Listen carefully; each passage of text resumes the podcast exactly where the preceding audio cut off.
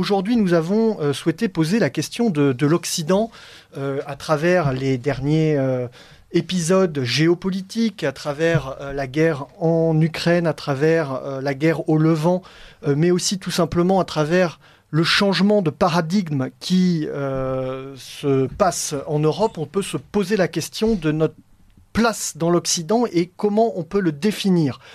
Alors, c'est d'ailleurs la première question euh, que je vais poser à, Grégoire Gambier. Euh, pourquoi le terme euh, d'Occident? Pourquoi l'utilise-t-on encore? Il a souvent, il a longtemps été finalement synonyme d'Europe. On pourrait d'ailleurs citer Dominique Vénère, que nous apprécions tout, particulièrement à l'Institut Iliade, qui a intitulé un de ses livres Samouraï d'Occident et pas Samouraï d'Europe. Alors, est-ce qu'il y a eu une évolution du terme? Oui, bonsoir, bonsoir à tous, bonsoir aux auditeurs de, Radio Courtoisie et, aux amis de l'Institut Iliade.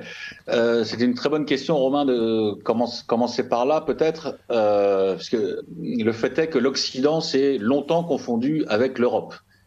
Euh, donc c'est bien de partir de, l'histoire et, des bases. Hein. Le, terme d'Occident est d'abord géographique. Hein. Il caractérise l'empire euh, romain finissant, euh, dit d'Occident, par opposition ou en tout cas par altérité à l'Empire romain d'Orient, donc c'est vraiment une notion géographique.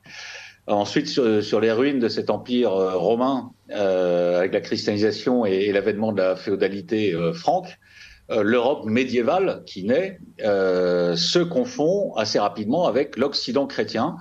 Et ça va durer un millénaire, mais nous sommes encore dans une notion, enfin la notion géographique se euh, se confond, enfin commence à, englober une notion euh, civilisationnelle, en tout cas euh, religieuse. la troisième étape, c'est l'avènement de la modernité. Je pense qu'on y reviendra longuement au cours de cette de cette soirée et qui s'accompagne avec les grandes avec les grandes découvertes. donc Europe et Occident restent synonymes. ils représentent le monde blanc qui domine les mers, les continents jusqu'à la décolonisation et la colonisation à rebours, évidemment, que nous connaissons aujourd'hui. Euh, mais euh, la dernière période où le terme, euh, où les deux termes euh, Europe et Occident peuvent encore se confondre partiellement, c'est pendant la guerre froide, évidemment, avec la notion de, de monde libre. L'Europe occidentale, en tout cas, s'y rattache au même titre, mais au même titre que le Japon, la Corée du Sud, le Sud-Vietnam et, et, quelques dictatures sud-américaines ou africaines. Euh, alors qu'une grande partie de l'Europe reste sous le joug soviétique et donc euh, ne fait pas partie de ce bloc occidental. Donc la césure apparaît là et surtout se creuse.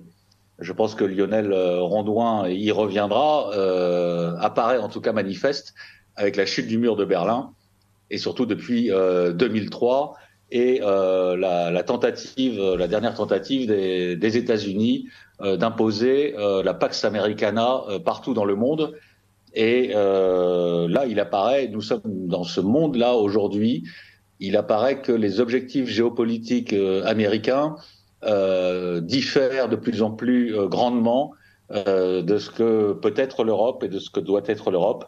Donc, pour finir là-dessus, je pense que autant il y a une une histoire, et donc vous avez bien fait de, de rappeler la, le samouraï d'Occident, Romain Petitjean, hein, de, de, Dominique Vénère, mais donc c'est un renvoi à cet imaginaire que j'ai rapidement brossé ici, hein, cet imaginaire où Europe et Occident euh, pouvaient euh, se confondre. Euh, mais Dominique Vénère, le premier, il suffit de lire la, nouvelle revue d'histoire, avait bien compris que l'Occident américain, en tout cas, différait grandement de, de l'Europe. Et donc parler d'Occident aujourd'hui, je mets les pieds dans le plat, c'est un marqueur idéologique. Se réclamer de l'Occident, c'est rester un féodé, à l'impérium américain.